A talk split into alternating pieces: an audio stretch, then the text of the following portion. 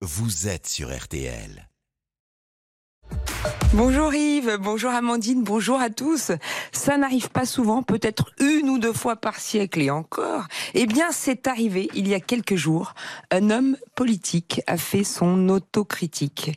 Oui, vous avez bien entendu, mesdames et messieurs, un homme politique français qui plus est a fait son autocritique. Écoutez-moi ce bijou, tendez donc l'oreille à cette petite merveille. Je ne vais pas continuer à faire le guignol avec des gens qui me prennent pour un con. Oh, que c'est beau, c'est fort. Chers auditeurs, vous avez tous reconnu la voix pourtant méconnaissable d'Olivier Faure. Alors, si vous vous dites c'est qui déjà celui-là, on est mal barré.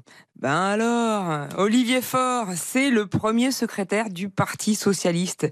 Et si vous vous dites, c'est quoi déjà le Parti Socialiste? C'est que vraiment, vous n'avez pas une mémoire d'éléphant. alors, à sa décharge, c'est vrai qu'Olivier n'est pas le plus célèbre des forts.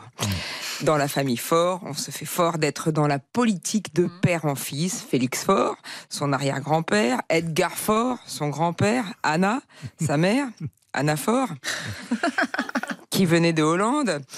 Même sa sœur Dominique Faure, dont je rappelle qu'elle est actuellement ministre déléguée auprès du ministre de l'Intérieur et des Outre-mer et du ministre de la Transition écologique et de la cohésion des territoires, chargé des collectivités territoriales, et auprès du ministre de la Transition écologique et de la cohésion des territoires, chargé de la ruralité.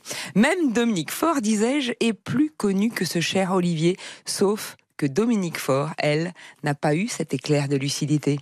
Je ne vais pas continuer à faire le guignol avec des gens qui me prennent pour un con. Oh, quand je vous disais que c'était fort, c'est vraiment fort. Avec cette saillie, Olivier Faure convoque tout à la fois Sartre, Céline et Camus. On est au cœur de l'existentiel, on est dans la finitude de l'homme, au plus profond du néant. Bref, on est dans la philosophie. Et d'ailleurs, cette citation d'Olivier Faure ferait un très joli sujet de bac philo, ou, au choix, une belle idée de chanson pour Chantal Goya. Et si, cher auditeur, tu te dis c'est qui déjà celle-là? Eh bien, sache que Chantal Goya, c'est ça.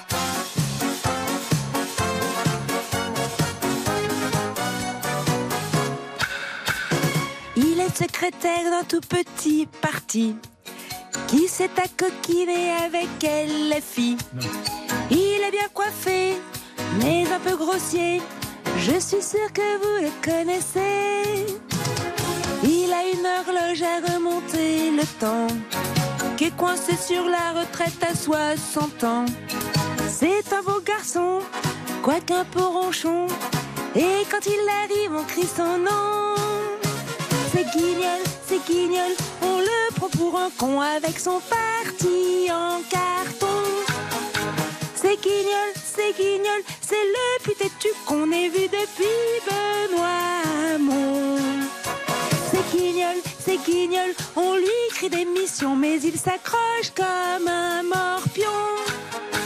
C'est Guignol, c'est Guignol, il sert aux élections de Serpillière à Jean-Luc Mélenchon.